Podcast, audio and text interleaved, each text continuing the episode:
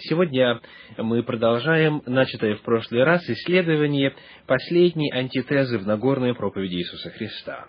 Она представлена в пятой главе Евангелия от Матфея в стихах 48, 43 по 48.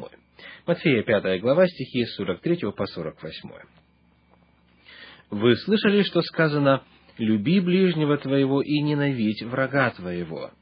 А я говорю вам, любите врагов ваших, благословляйте проклинающих вас, благотворите ненавидящим вас и молитесь за обижающих вас и гонящих вас.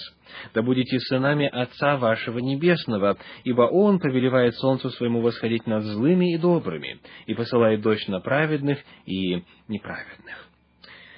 В прошлый раз мы выяснили, что фраза «люби ближнего твоего и ненавидь врага твоего» нигде не встречается в Ветхом Завете. Иисус Христос выступает здесь не против нравственности Ветхого Завета, а против положений, которые были нормой взаимоотношений в обществе первого века, в обществе иудаизма, где проповедовал Иисус Христос. Как же Ветхий Завет повелевал относиться к врагам?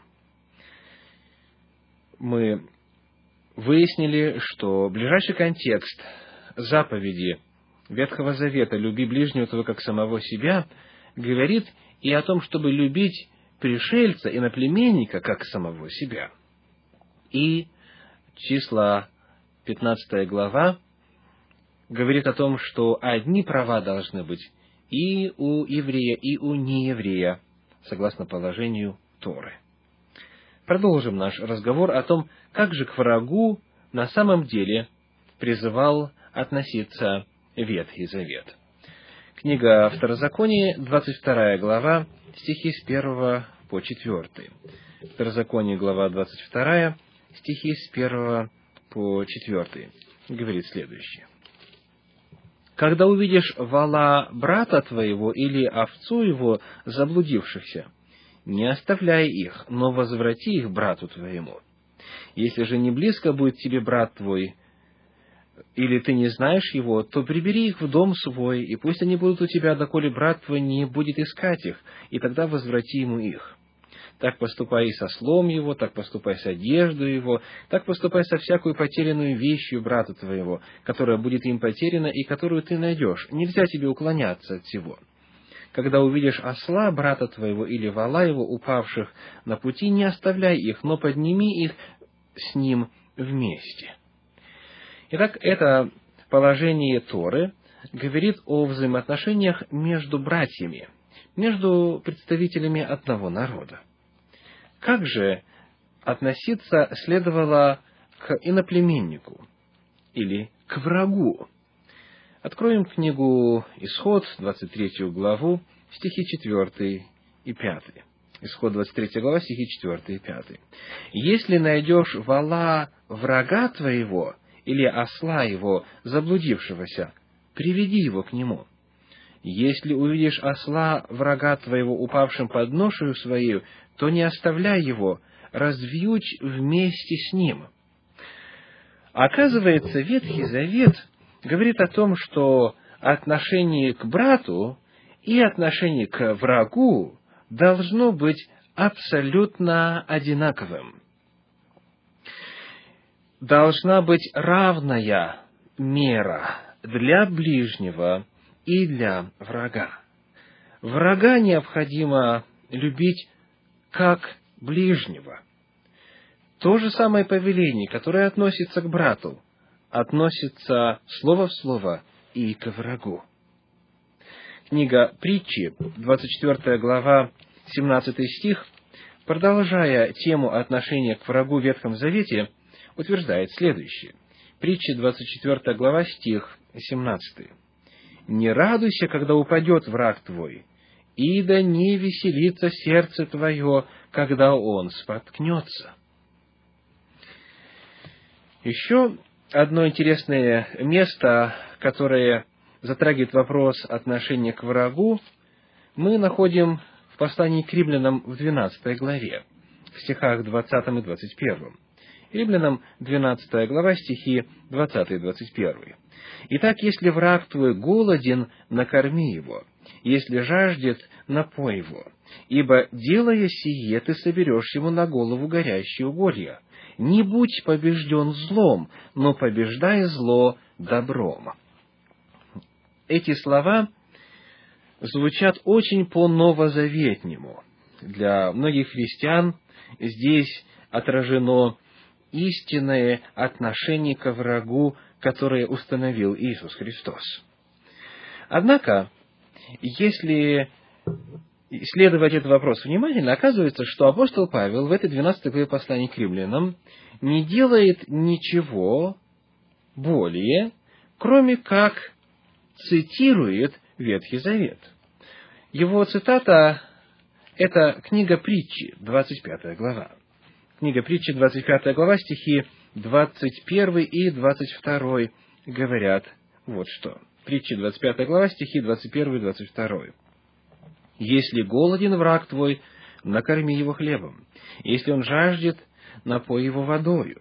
Ибо делая сие, ты собираешь горящие угли на голову его, и Господь воздаст тебе».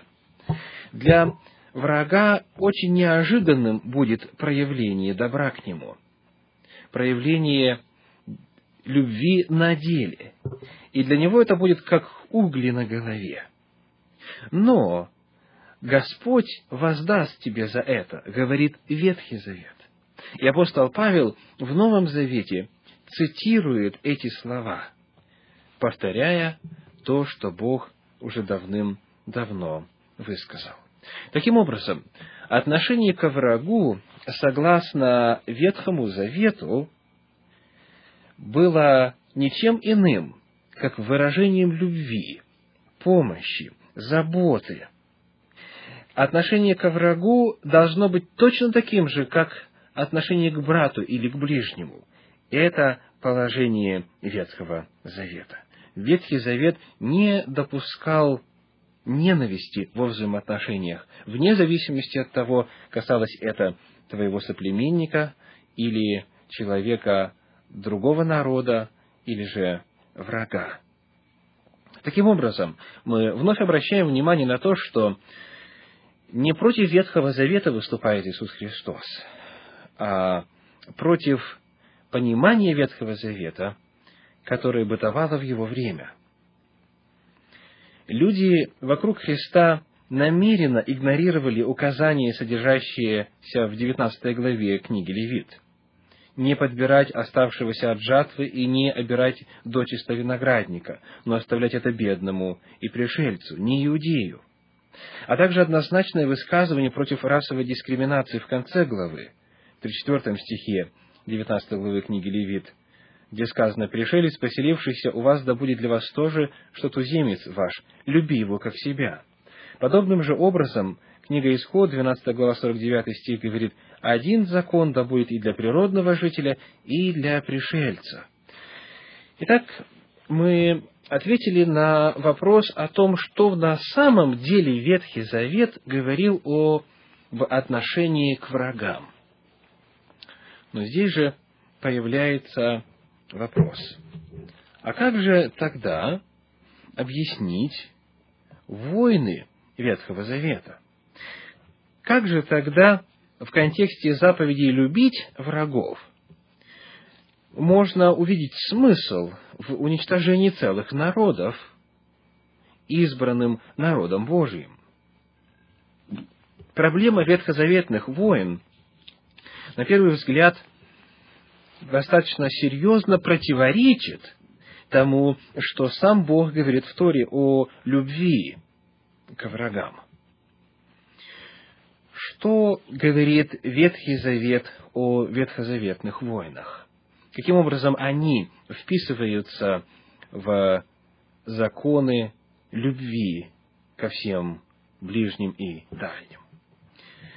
Отвечая на этот вопрос, который очень часто приходится слышать именно в контексте ненависти, которая якобы была предписана в Ветхом Завете, я хочу представить четыре очень важных тезиса. Вот они. Войны Господни – это войны Господа против тех, кто восстал против Него. И это Божье наказание. Второе. Войны Господни имели место тогда, когда тот или иной народ достигал меры беззакония. В-третьих, когда уничтожались какие-либо люди в Ветхом Завете по причине их восстания против Бога и наполнения мира беззакония, уничтожение не происходило по национальному или географическому признаку. Уничтожали не всех подряд, а тех, кто погряз в беззаконии. И в-четвертых, Израиль сам страдал от непослушания и подвергался завоеваниям и уничтожению тогда, когда отступал от воли Божьей. Эти четыре тезиса мы подробно рассмотрим во время наших следующих встреч. Мы увидим, что ветхозаветные воины при внимательном исследовании или даже простом принятии того, что говорит Ветхий Завет, никоим образом не противоречат принципу любви к врагам. Они представляют собой совершенно иную тему. И они не находятся в противоречии с тем, что говорил Ветхий Завет, сам же Ветхий Завет.